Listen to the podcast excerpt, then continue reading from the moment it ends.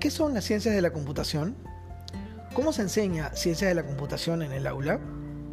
¿Qué es el pensamiento computacional? ¿Es lo mismo que codificar? ¿Se puede desarrollar el pensamiento computacional sin programación? ¿Qué habilidades logran los estudiantes con las ciencias de la computación?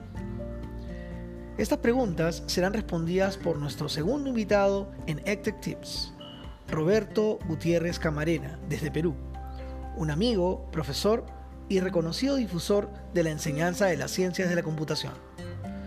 Viernes 13 de marzo al mediodía, hora peruana, nuestro segundo episodio. No te lo puedes perder.